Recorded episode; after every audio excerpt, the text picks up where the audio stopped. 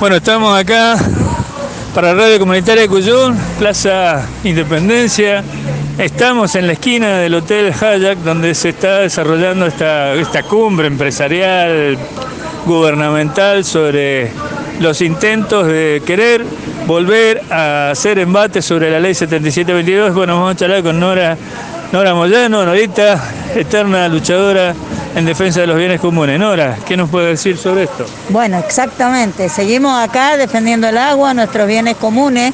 Le decimos más, no más a estos pactos mineros gubernamentales y lamentamos profundamente que estos gran empresariados, que son acá en Mendoza los furgones de cola de las transnacionales, eh, nos pretenden dividir. Acá vos ve a los compañeros obreros de la UOCRA y están utilizándolo para dividir al pueblo, pobres contra pobres. Nosotros no queremos pelearnos con los obreros y los compañeros.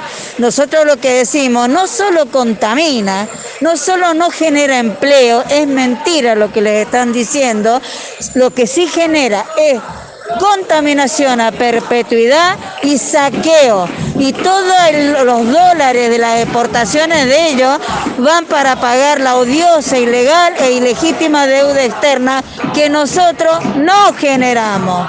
Y entonces vemos lo que acaba de ocurrir en San Juan, en la mina Veladero, que lo están denunciando los compañeros de Hachal, que han detectado a través de la Universidad Nacional de Cuyo el derrame de mercurio en el río. Bueno, lo hemos visto en Catamarca y que esto no cierra si no es reprimiendo. Entonces, por eso mismo nosotros hoy estamos acá plantando la bandera como lo hicimos en el 2019 y como lo vamos a continuar haciendo, porque la 7722 no se toca y el agua de Mendoza no se negocia. Y estamos completamente convencidos que este modelo extractivista, que es parte constitutiva del modo de producción capitalista, es una avanzada del imperialismo para eh, tocar todos nuestros bienes comunes y llevarse la riqueza nuestra, no solo en vía financiera, sino que cada una de estas exportaciones de los barros que producen las mineras se llevan tierra, energía, agua, nitrógeno, etcétera.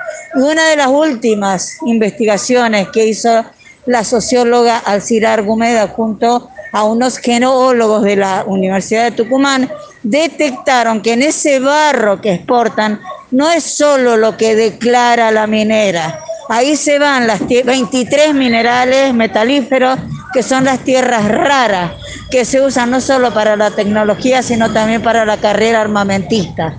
Entonces, abramos los ojos, sigamos profundizando nuestra conciencia y pongámonos de pie para defender lo que por justicia y derecho nos pertenece. Y ante la muerte anunciada seguimos construyendo la resistencia popular. Muy bien, muchas gracias. No nada que agregar. Felicitaciones. Gracias,